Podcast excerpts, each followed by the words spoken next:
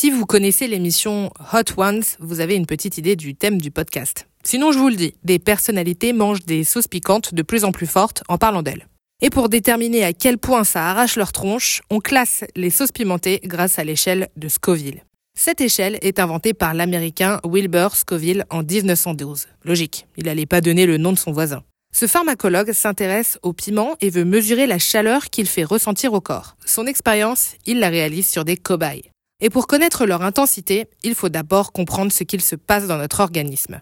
Quand on mange du piment, le cerveau reçoit et traduit un message de douleur. La faute à une molécule en particulier, la capsaïcine. C'est elle qui pique. Elle se trouve en majorité dans les petites graines à l'intérieur du légume et dans ses veines.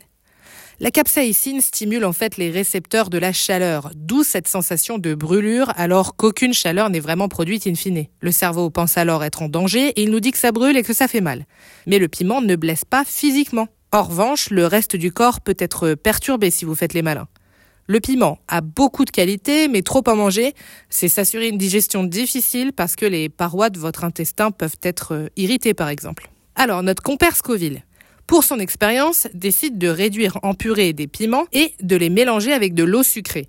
Il fait goûter ces purées pimentées à plusieurs personnes. Tant que ça arrache, le scientifique dilue sa purée de piment et arrête d'allonger le mélange quand la sensation de brûlure disparaît. Il faut par exemple diluer 1500 à 2500 fois le piment d'Espelette dans de l'eau sucrée pour que ça ne pique plus.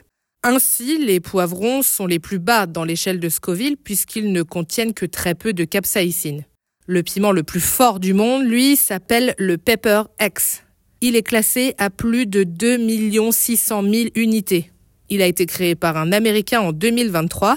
Le créateur raconte qu'il a eu des crampes terribles, il a gémi de douleur après avoir goûté son piment hyper puissant. Et il est content. Quel intérêt? Aucun, à part celui de battre un record et d'avoir la diarrhée du siècle. Après avoir dit ça, comment calmer l'incendie dans votre bouche? Vous êtes tenté de boire un litre d'eau, mais ça ne fonctionnera pas vraiment. La capsaïcine est trop peu soluble dans l'eau, mais elle l'est dans un corps gras. La meilleure solution pour apaiser cette sensation désagréable, c'est de manger des produits laitiers, mieux du fromage. Il contient du gras et de la caséine. Cette protéine nettoie le palais en emportant la fameuse capsaïcine.